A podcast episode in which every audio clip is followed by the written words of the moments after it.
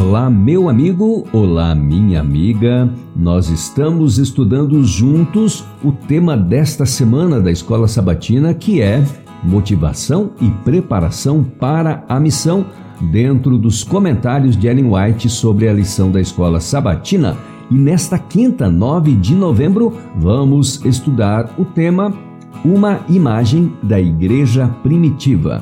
Depois de receberem o Espírito Santo, os discípulos saíram a proclamar um Salvador ressurgido, sendo seu desejo único a salvação das pessoas. Alegravam-se na doce comunhão com os santos, eram ternos, corteses, abnegados, dispostos a fazer qualquer sacrifício pela causa da verdade.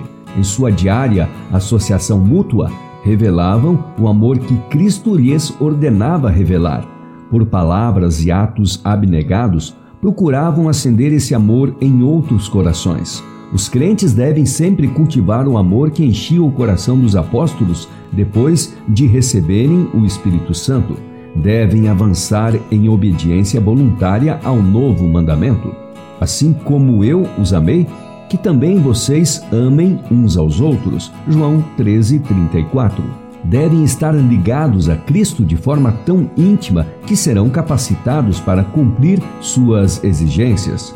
O poder de um Salvador capaz de os justificar por sua justiça deve ser engrandecido. O apóstolo Paulo exorta seus irmãos a manifestarem em sua vida o poder da verdade que ele lhes apresentara. Por sua mansidão e bondade, paciência e amor, deviam exemplificar o caráter de Cristo e as bênçãos de sua salvação, só há um corpo e um espírito e um Senhor, uma fé. Como membros do corpo de Cristo, todos os crentes são animados pelo mesmo espírito e a mesma esperança. Divisões na igreja desonram a religião de Cristo perante o mundo e dão ocasião aos inimigos da verdade para justificar seu procedimento. As instruções de Paulo não foram escritas apenas para a igreja de seus dias. Era desígnio de Deus que viessem até nós. O que estamos fazendo para preservar a unidade nos laços da paz? Quando o Espírito Santo foi derramado sobre a igreja primitiva, os irmãos amavam-se uns aos outros. Diariamente tomavam as suas refeições com alegria e singeleza de coração, louvando a Deus e contando com a simpatia de todo o povo. Enquanto isso, o Senhor lhes acrescentava dia a dia os que iam sendo salvos. Atos 2, versos 46 e 47.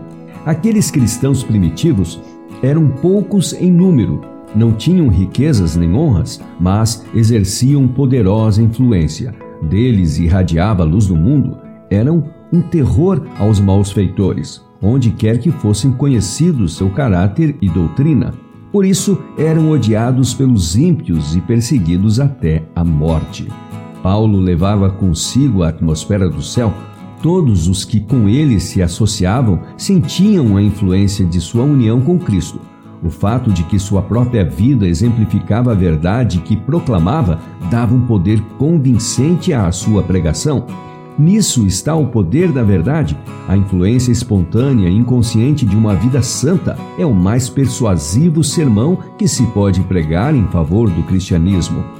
O argumento, mesmo quando incontestável, pode provocar apenas oposição, mas um exemplo piedoso tem um poder ao qual é impossível resistir completamente.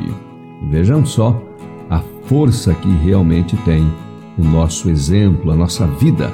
E no estudo de hoje tivemos citação do livro Testemunhos para a Igreja, volume 8, página 197, volume 5, página 202 e 203, e também do livro Atos dos Apóstolos, página 325. Amanhã é sexta-feira, será o dia do nosso estudo adicional. Então, eu espero você mais uma vez amanhã.